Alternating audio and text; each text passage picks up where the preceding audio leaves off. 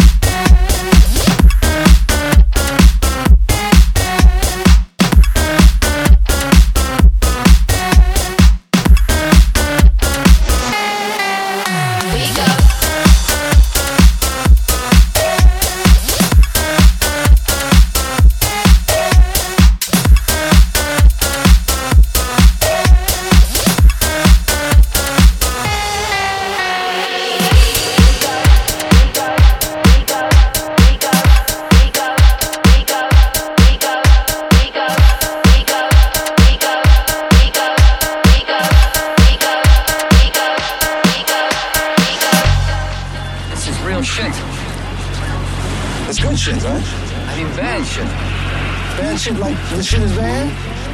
It's shit shit. This shit isn't worth shit. Anybody caught on the street with this will get killed.